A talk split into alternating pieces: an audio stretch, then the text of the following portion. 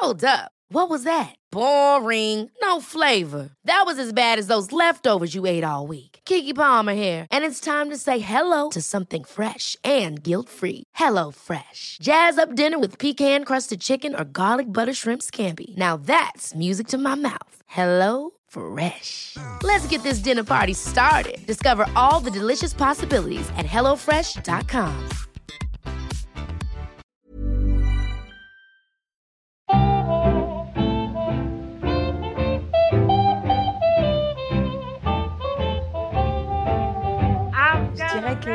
rapport au corps, il est assez euh, chaotique et paradoxal en même temps. Il y a beaucoup de choses qui varient et qui entrent en compte, beaucoup de facteurs extérieurs euh, face au, bien-être ou au mal-être que je vais avoir. Parfois, ça va être la joie, vraiment la folie, euh, je vais être presque hyperactive. Il va répondre à mes envies et mes attentes vraiment de manière folle, quoi. Et d'autres fois, je vais toujours être dans cette même dynamique, psychique, j'entends.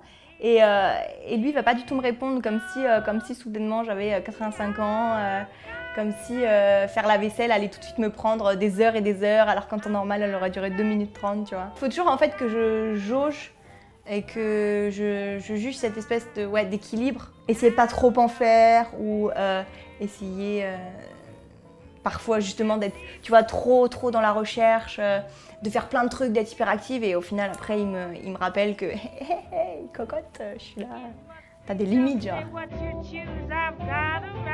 Moi j'ai un handicap de naissance du coup, euh, d'origine inconnue. Je suis considérée IMC, donc infirme moteur cérébral, très technique. hein.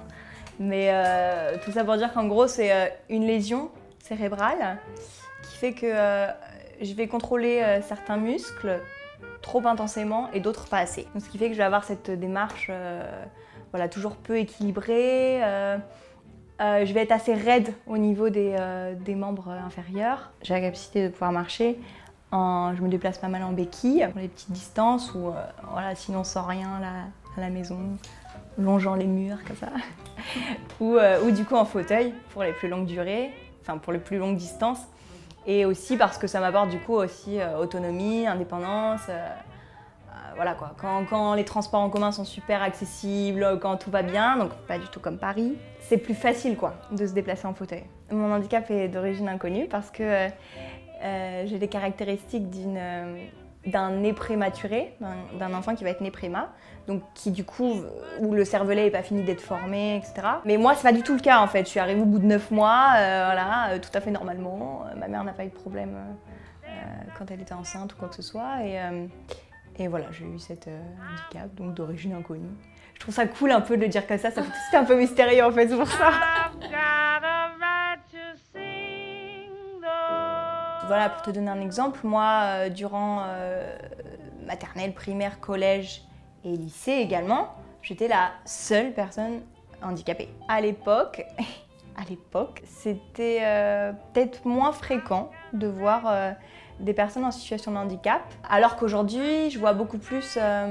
Il y en a beaucoup plus des personnes en situation, de handicap. Moi, j'étais petite, j'étais jeune, j'avais juste envie d'être comme les autres et de courir et de jouer à chat et de jouer euh, à un, deux, trois soleils. euh, voilà, même si c'était un peu difficile, au final, euh, je m'en foutais. J'avais mon petit déambulateur et je pouvais courir à ma manière, enfin, courir en boitant un peu. Mais en fait, les gamins, euh, ils s'en foutaient, quoi. Enfin, vraiment, c'était comme ça et c'était pas autrement. Mais c'est les premiers regards des rues, de la rue, ou des enfants qui vraiment se retournent sur ton passage, tu sais, comme ça, et demandent aux parents, genre, qu'est-ce qu'elle a, qu'est-ce qu'elle a, qu'est-ce qu'elle a? Et c'est là que tu te rends compte que c'est vraiment un problème d'éducation, que tu te dis, c'est pas possible, quoi, au 21 e siècle, tu peux plus faire ça comme ça. C'est comme, euh, tu t'arrêtes et tu dis, mais attends, mais là, pourquoi il est, pourquoi il est noir, le monsieur Euh, Et là, pourquoi il est gros Enfin, c'est beaucoup de stéréotypes, en fait, et beaucoup de généralités, c'est-à-dire que si t'es handicapé déjà, t'es handicapé, tu marches pas. Donc, euh, t'as l'handicap fauteuil, alors plus lourdement fauteuil électrique, euh, euh, les sourds, et voilà, et c'est tout. Et il n'y a pas de, euh, de, euh, de différence, en fait, dans ces catégories-là. Alors qu'il y en a, quoi. Enfin, je veux dire, euh, le monde, il n'est pas ou blanc ou noir, tu vois. Moins on en parle, mieux c'est. Puis de toute façon, c'est qu'une minorité de la société. C'est pas eux qui vont, qui vont se lever, entre guillemets. Et euh, et tu sais, et voilà, et brandir leur drapeau, faire ouais, c'est bon, révolution, nous on en a marre et tout, de pas pouvoir aller à la poste, de pas pouvoir aller acheter notre pain. Alors que bon, euh, voilà quoi. Alors, je suis partie en service civique au Cambodge.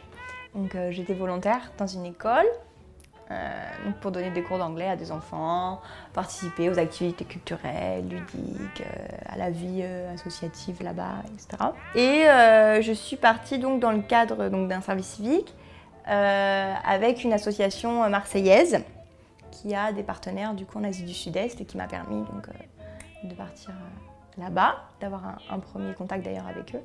Et, non du coup pour répondre à ta question, est-ce que le handicap m'a freinée. Au contraire, en fait, ça a été un peu source de motivation. J'ai toujours cette impression de devoir prouver aux autres, euh, mais à moi-même aussi, je pense, que j'en suis capable et que je suis capable de faire comme les autres, tu vois, voire mieux. Et donc, il y a toujours ce côté un peu déjà perfectionniste, euh, mais, euh, mais vachement exigeant en fait avec toi-même, dans les projets que j'ai, dans les envies, euh, dans mes études, mais aussi du coup dans mon rapport à, moi-même et, donc à mon corps. J'arrive pas à m'en défaire en fait, vraiment. Pourtant, j'ai beau me dire, bah, attends, c'est bon quoi, enfin relâche la pression. euh. Et puis t'as le droit à l'erreur en plus, euh, comme tout le monde. Et puis t'as le droit aussi de, te poser et de réfléchir à ce que tu veux et de et de pas te précipiter et de, et de tout vouloir que tout, soit parfait et que vraiment tu, vises le top, le top, machin. Je veux dire, enfin voilà quoi, t'as le droit aussi d'être pas toujours euh, parfaite quoi, normal. Pour euh, faire comme les autres, fallait que je prouve que j'en suis capable et que de toute façon, fallait que j'en fasse deux fois plus parce que euh, parce que c'était comme ça quoi. Pour montrer que j'étais là et bien là, fallait que j'en fasse deux fois plus, tu vois. Et parfois c'est c'est néfaste quoi, un peu. J'ai des copains en situation de handicap, ouais. Et j'en ai rencontré aussi parce que j'ai fait donc de l'anti-danse, de la, de la danse en situation de handicap. On était quelques danseurs en fauteuil et euh, des valides également, donc danseurs professionnels.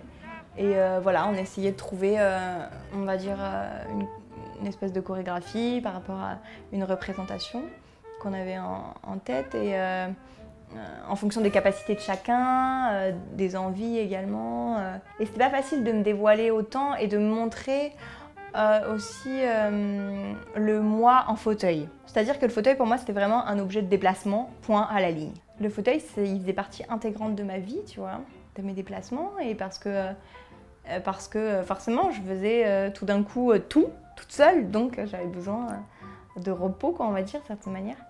Et, et du coup, ouais, l'objet fauteuil a une, une part assez importante dans ma vie pendant cette première année. Et donc, euh, de le dévoiler à travers la danse, à travers euh, la représentation de soi, machin, euh, les costumes, etc. c'était, c'était assez beau, ouais. Avec du recul, c'était, bien. Et ça m'a amené sur quelque chose après de plus ouvert. Et du coup, j'ai réussi aussi à m'ouvrir à la communauté d'handicapés. C'est horrible de dire ça, mais. Du coup, j'ai fait du rugby en fauteuil et c'était euh, ouais, ouais, ouais, donc assez, assez intense, euh, du coup, euh, sportivement, parce que c'est vraiment un mélange de règles de football américain, de basket, de rugby un petit peu quand même aussi.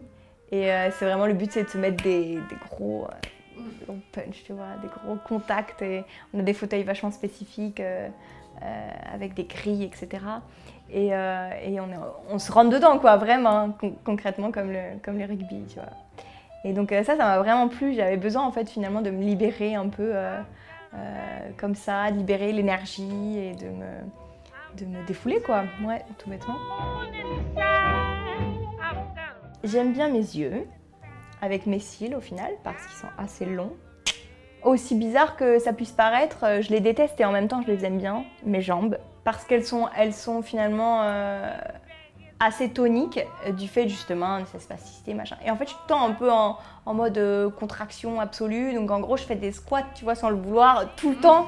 Donc au final, euh, au final c'est cool et, et genre... euh, 50 mètres pour moi, ça représente genre 20 km pour une personne valide. Donc forcément c'est cool, tu vois, ça fait que j'ai un peu du sport au quotidien. J'aime pas mon ventre, vraiment.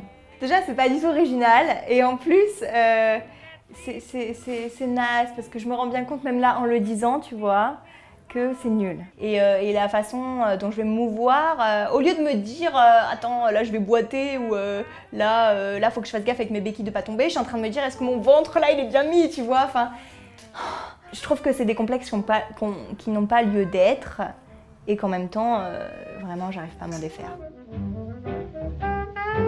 Qu'on arrête vraiment de se, de se focaliser sur les points les plus négatifs de, de notre vie alors que alors qu'il y en a tellement de positifs, alors que juste euh, on est né sur un endroit, sur, on est né, tu vois, on est juste né déjà et euh, et qu'en plus euh, en France, je pense qu'on est pas trop mal, tu vois, malgré tout. Et que vraiment, je me suis rendu compte de ça, tu vois, aussi après ce voyage, que en fait, j'étais née chanceuse, tout bêtement. J'avais la chance et le confort qui était à ma disposition et qui était là, tu vois, malgré tout, malgré ce que mes choix et tout ce que je décide de faire. Au final, euh, je peux marcher, je peux, je peux me déplacer, je peux me mouvoir, euh, je peux voyager, euh, je peux ressentir l'air et, et, le vent et le soleil, enfin, genre les plus gros problèmes. Alors, hormis vraiment, tu vois, les, problèmes de santé ou les maladies ou les choses qui sont quand même plus hard au quotidien, les problèmes,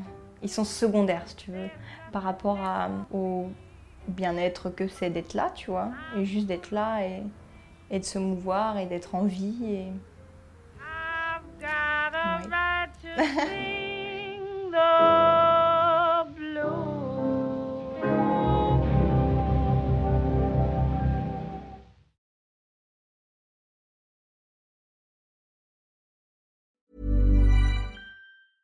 Hey, it's Danny Pellegrino from Everything Iconic.